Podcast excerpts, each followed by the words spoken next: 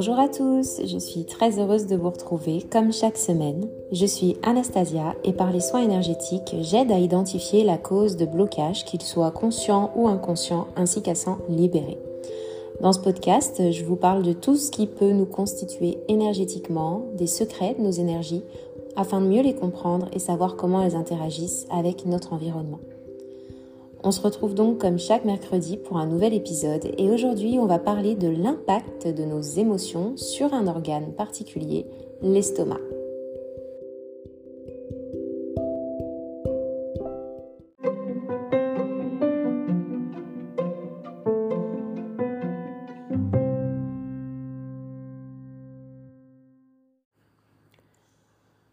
Quel est l'impact de nos émotions sur nos organes et plus précisément sur notre estomac L'estomac, c'est un organe clé du système digestif et il est responsable de plusieurs fonctions importantes.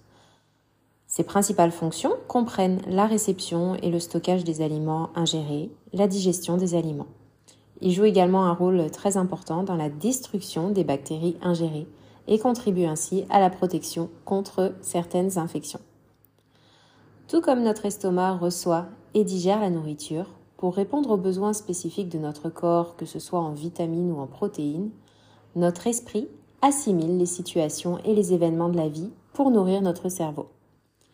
Chaque estomac a son propre mode de fonctionnement, une singularité qui se reflète surtout dans notre capacité à absorber et à intégrer la réalité qui nous entoure, tout comme notre aptitude à digérer de nouvelles idées ou de nouvelles situations. Donc même si la forme générale de nos estomacs est similaire, la manière dont chacun fonctionne peut varier d'une personne à l'autre. Sur le plan psychosomatique, certaines croyances suggèrent que les problèmes d'estomac peuvent être liés au fait de ne pas avoir confiance en soi. L'estomac et la rate, d'ailleurs, ainsi que le pancréas, sont liés à la confiance, à l'ouverture, à la rumination et à l'anxiété. Donc comme tous les organes du système digestif, l'estomac est en lien avec la capacité de digérer ce que l'on vit. Ne pas accepter une situation ou ne pas avoir ce que l'on souhaite, ou encore devoir composer avec ce qu'on ne souhaite pas, être dans le refus de ce qu'on vit ou avoir peur du changement ou de la difficulté à s'adapter. Tout comme l'estomac peut être en conflit avec certaines nourritures qu'on ne tolère pas, il sera en conflit avec certaines situations que l'on ne tolère pas. Si on recherche euh, plus précisément la symbolique et la signification émotionnelle des nausées et des vomissements, par exemple, cela pourrait indiquer que l'on refuse le monde extérieur ou les événements de l'extérieur. La révolte, parfois même le dégoût par rapport à quelque chose vont venir impacter l'estomac. Pour ce qui est des brûlures d'estomac ou des ulcères gastriques, c'est surtout la colère intériorisée et refoulée face à un événement qui va venir l'affecter. On va ravaler nos émotions, nos besoins, ou on ne les exprime pas, et surtout, on n'exprime pas ce qui nous dérange. On peut se sentir aussi agressé par le monde extérieur ou se sentir envahi dans son espace personnel. L'estomac est intimement relié à l'émotionnel et donc au chakra en lien avec cet émotionnel. Plus principalement le chakra du plexus solaire qui est associé traditionnellement au système digestif.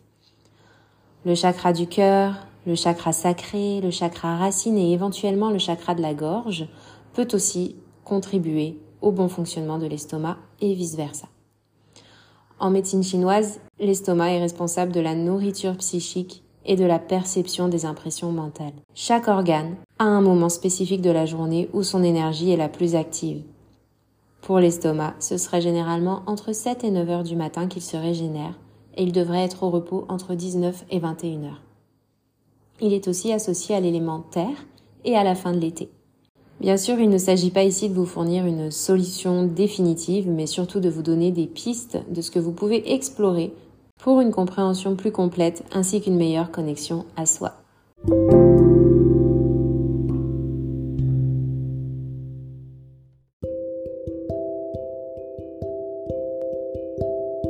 Voilà, c'est terminé pour aujourd'hui. J'espère que vous en aurez appris un peu plus sur l'estomac ainsi que l'impact de nos émotions sur cet organe. Je vous dis à très vite et prenez soin de vous.